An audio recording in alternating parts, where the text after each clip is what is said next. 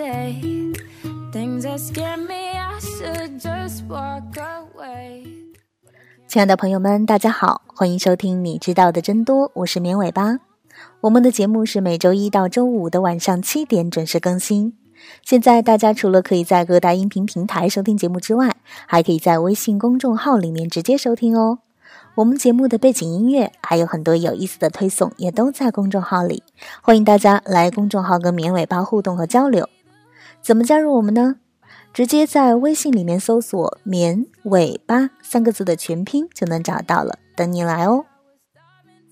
人们总在想方设法的让自己的内心真正快乐起来，购物娱乐、追求工作成果、参加户外活动、下厨做饭、养只宠物。但有一些人对快乐的期望或许走偏了一点儿，他们追求卓越，要么成为人上人，要么就不开心。很多人知道追求什么能够找到快乐，但往往在追求的时候，他们并没有感到快乐。如果你想追求快乐，有两条路可以走，其中一条就是很多人常走的路，也是社会公认的方向，那就是干得比别人漂亮。他们追求幸福或快乐，往往追求的是成就感和成功，而成就感就来自于你在某个领域达到凤毛麟角的水平。这涉及到了社会比较，不断赶超他人，直到成为某个群体或领域的顶尖，你就能获得成功的喜悦。但这种比较操作起来并没有那么容易。最大的问题就是比较的标准是什么？比如要成为最好的大学教授。有哪些标准来进行评判呢？是你的研究成果，还是教学成果？就算是教学成果的单方面标准而言，是学生们的成绩，还是你的教学方法，亦或是学生们对你的评价呢？这些标准在不断细化和专业化的比较中变得含糊不清，难以定义。当标准含糊不清的时候，人们就会抓住最直观和最容易确定的标准进行比较，比如获奖数。职位、工资等等，尽管这些标准一目了然，但细细想来，工资多少与最好的大学教授之间好像没有什么必然的联系。而且，人对快乐的适应力非常强，你很快就会适应比较优越带来的愉悦感，并且习以为常。在一九七八年，西北大学的一项实验研究发现。中乐透大奖的人在得奖一年后的心情，并不比刚受重伤的病人好多少。人总会习惯在自己身上发生的好事，而且可能对能激发好心情的事物越来越挑剔。研究显示，受到更好的教育、更有钱、更才华横溢，并不意味着一个人是否更快乐。实际上，它或许意味着那个人更难对生活本身感到满意。我们以为完成一个大项目会是一件很开心的事，但事实上好像并不会。一方面，人们对发生好事的适应力很强；另一方面，当我们千辛万苦克服了一个困难之后，会无奈地发现还有更多的困难等着我们。在机会降临的时候，我们更多的会担心未来大大小小的烦恼，而不只是高兴。所以说，快乐和成功没多大联系。是因为成功这一结果本身并不明确，它也无法积极或消极的直接导向你快乐与否。当你失恋或者是摔骨折了，不得不住院一段时间，你或许会觉得天都塌了。然而，你不也这样走过来了吗？事实上，接受和恢复是我们很擅长的事情，不只是失恋，人生许多重大挫折都是我们思考和重获新生的关键。所以说。如果依靠加多少薪水这类标准来追求幸福感的话，恐怕你获得快乐的难度就像追求加薪一样，没那么简单了。追求成功的第二条路就是把注意力放在你擅长又享受的事情上。当你不用再和他人比较就有自发动力的时候，你就能专注在你享受做这件事情本身。当你能够专注足够长的时间时，你总能在这件事情上有所进步。直至达到精通，而你的影响力、权力还有金钱才会作为成功的副产品降临到你的头上。这一次，你是通过把事情做好以达到成功，而不是以比较作为手段。回到人类幸福感的心理需求上，研究证明，满足人类需求的幸福感包括归属感、学有所长和自主性。在这三者都能实现的情况下，可以加上第四个，你对人生的态度。这种态度或者称为世界观，能概括成两种思考方式：一种是基于稀缺资源的思维方式，另一种是基于富裕资源的思维方式。这两种思维方式源于对世界的预设。你相信世界上的资源是有限的，想要发展必须与他人争夺，还是说你相信世界上的资源是无限的，无论是现有的还是潜在的资源，你都能够获得并为其所用？稀缺这个词在经济学中经常被提及。那么在心理学里，面对物质稀缺的环境，人的心理过程又是怎样的呢？在战场、贫困灾区、赛场上，你需要靠争夺换来更多的生存机会。稀缺资源的思维方式能让人提高警惕。我们的祖先就是在荒芜环境中生存下来的物种，食物、资源、土地都是被人抢夺占用的珍宝。作为他们的子孙后代，稀缺资源的思维方式似乎是我们与生俱来的特质。但如今的我们，并不用时刻做好争夺的准备来保全性命。作为一个智性人类，我们必须重新审视这些人类进化过程中保留的所谓珍贵特质。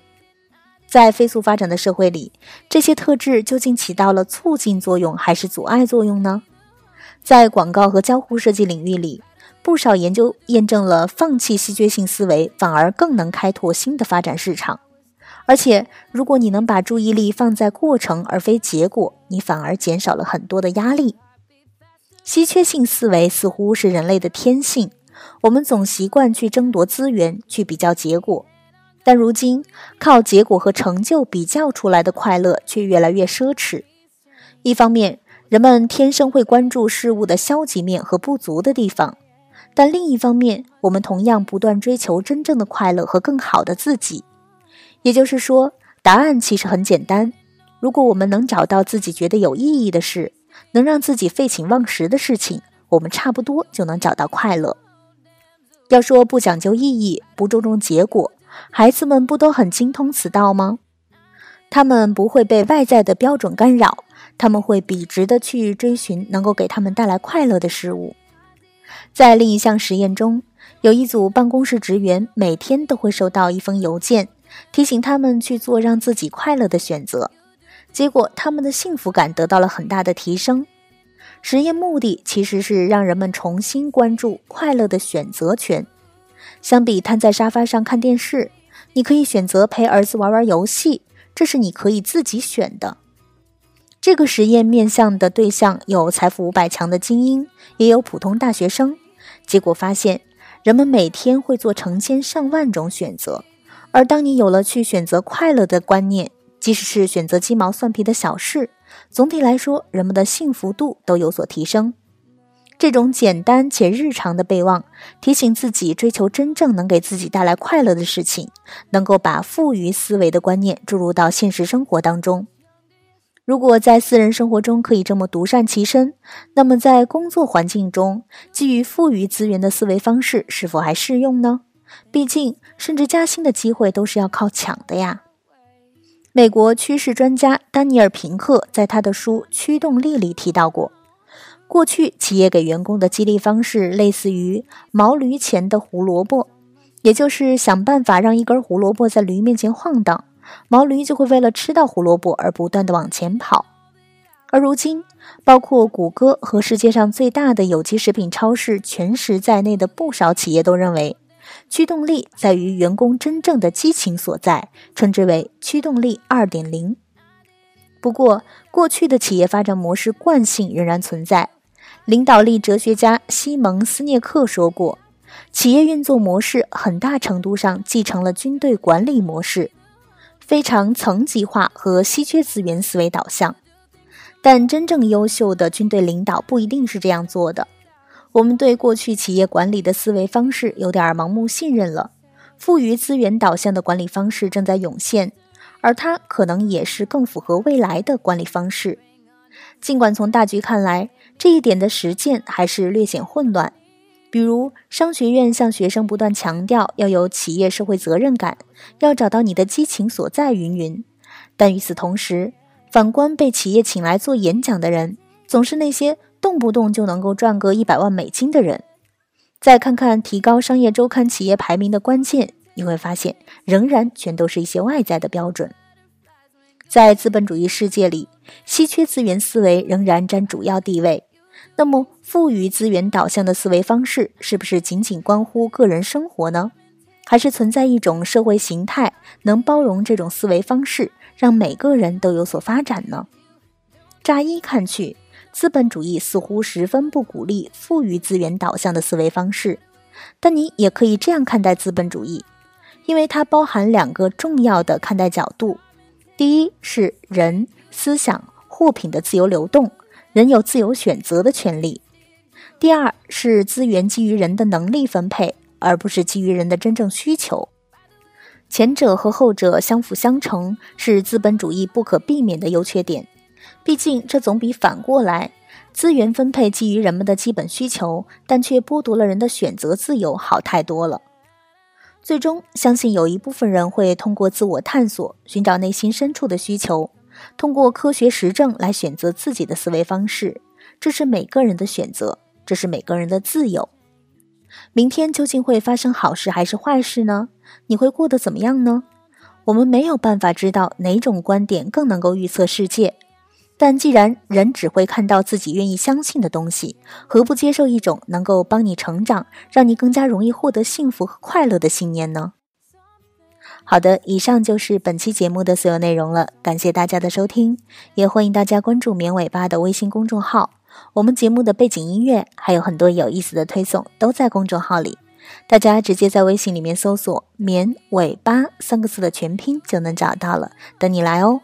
我们下期节目再见吧，拜拜。